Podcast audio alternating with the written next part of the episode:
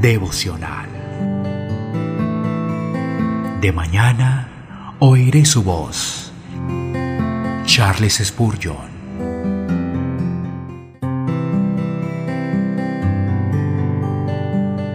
Cantares, capítulo 4, versículo 16.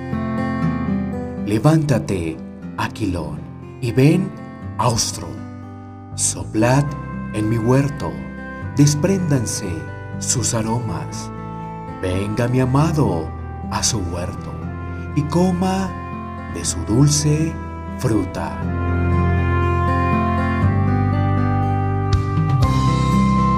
Cualquier cosa es mejor que la tranquila mortandad de la indiferencia.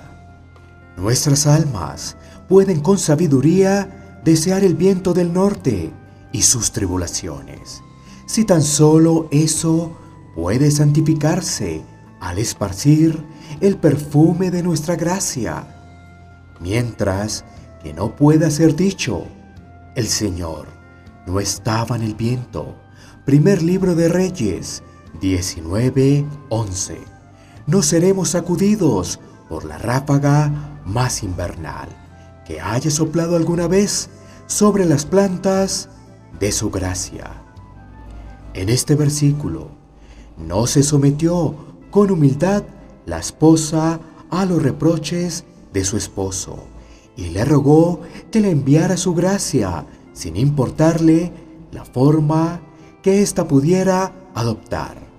No estaba ella, como nosotros, agotada de la mortandad y la calma sin santidad, que anhelaba cualquier visitación que la preparara para la acción. Aún así, también deseaba el cálido viento del sur, con la consolación y las sonrisas del amor divino, el gozo de la presencia del Redentor.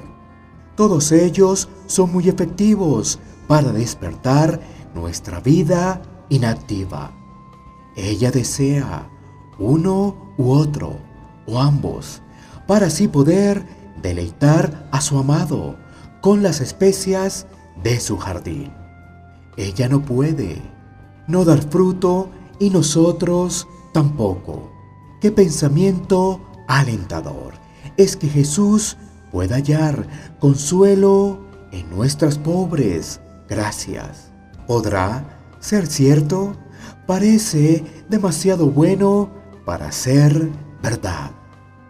Bien, podríamos enfrentar el juicio o aún la muerte si con ello ayudamos a que el corazón de Manuel se goce.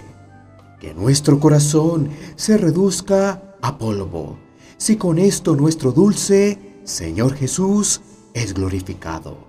Los dones no ejercidos son como dulces perfumes que yacen dormidos en las flores. La sabiduría del gran labrador anula las causas diversas y opuestas para producir el resultado deseado. Y logra que tanto la consolación como la aflicción extraigan el agradable aroma de la fe, el amor, la paciencia, la esperanza, la resignación, el gozo y de toda otra flor del jardín. Que sepamos por dulce experiencia lo que esto significa.